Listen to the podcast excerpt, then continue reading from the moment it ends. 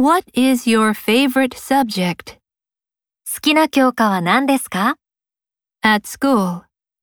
学校で Math. 算数です。 It's the most interesting subject 最も面白い教科です。 for me. 私にとって、 What is your favorite subject at school? Math. It's the most interesting subject for me. Risa is not good at science. リサは理科が得意ではないです。Risa is not good at science. Is Anna at school today? アナは今日学校にいるかな Yes, うん、I saw her 彼女を見たよ。five minutes ago. 5分前に。Is Anna at school today? Yes, I saw her five minutes ago. Anna, アナ、 how long will you study? いつまで勉強するつもりですか In Boston. ボストンでは Anna, how long will you study in Boston? At lunchtime, 昼食の時間に Amy enjoys talking エイミーは話すのを楽しみます。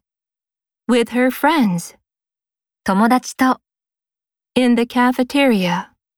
カフェテリアで At lunchtime, Amy enjoys talking with her friends in the cafeteria. I became good friends 私は仲良くなりました。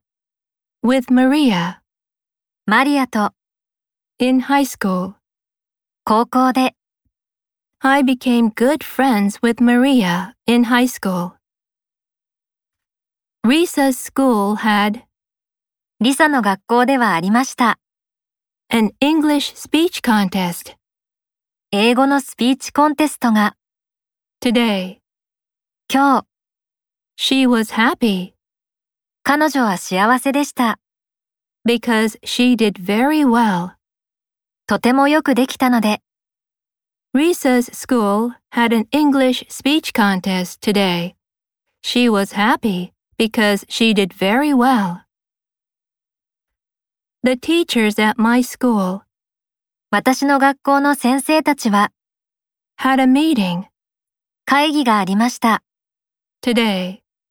今日 They talked about the sports event. 彼らはスポーツ大会について話しました。 The teachers at my school had a meeting today. They talked about the sports event.